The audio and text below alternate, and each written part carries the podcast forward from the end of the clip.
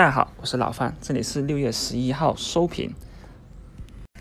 今天上证指数一根大阳线啊，一举重新回到了两千九百点上方，从而啊脱离了下方的一个底部。今天这个反弹呢啊也是远超了我的预期啊，特别是在早盘啊触及到两千八百点的这个均线压力带以后啊，随着啊券商板块的发力。带动了指数放量啊，一举就突破了十天、二十天、三十天均线带的一个压制，从而进一步冲高，几乎就收在了日内的一个最高点两千九百二十五点。其他深成指、创业板指数、中小板啊，也都是长阳啊，暴力反弹。今天一个成交量呢啊，也是有所的放大，接近了啊这一个月来的一个新高。其实随着啊早盘券商板块的一个表现突出啊，国盛金控啊、中国银河、华联证券早盘就已经初步去涨停的，对市场那个人气啊提振作用是比较明显的。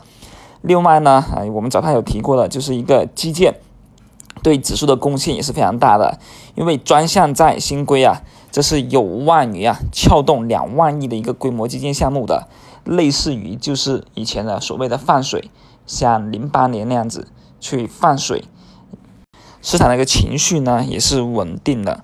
那像新天科技早盘啊将高度拓展到六板，追平了此前的明普光尺的一个记录啊。那同属于五 G 概念的金泉华啊也是跟风连板。另外那个美股的人造肉概念，就那个 Beyond Meat 啊，在美股啊是大涨，对不对？所以今天呢也是刺激了人造肉概念的一个加强。那市场呢？啊，这个变相啊放出那个放水搞基建啊。早盘的时候呢，我们就说，如果有这么一个基建板块啊，也是足够的存量资金可以去参与的。有这个基建板块走出来的话呢，哎，那么大盘啊还是有机会。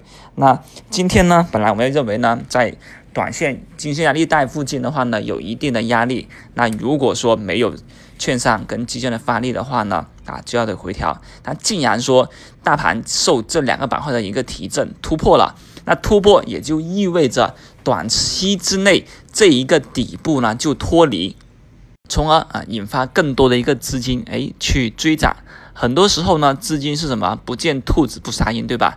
如果说反弹已经确立启动了，那要突破以后呢，哎，去参与也是未尝不可的。今天啊，大盘呢已经是啊放量上涨，而且呢个股反弹的一个涨停个股家数也去到两呃一百二十多家，也是白股涨停了。目前来看，就是在确定反弹的时候呢，去参与哪一种个股了？那基建啊，是我认为既然它。是受到这一波地方债啊的一个放水的一个刺激的话，那么它就是未来一段时间内啊，属于资金最先关注到，也是资金呢最有力度去参与的这么一个板块。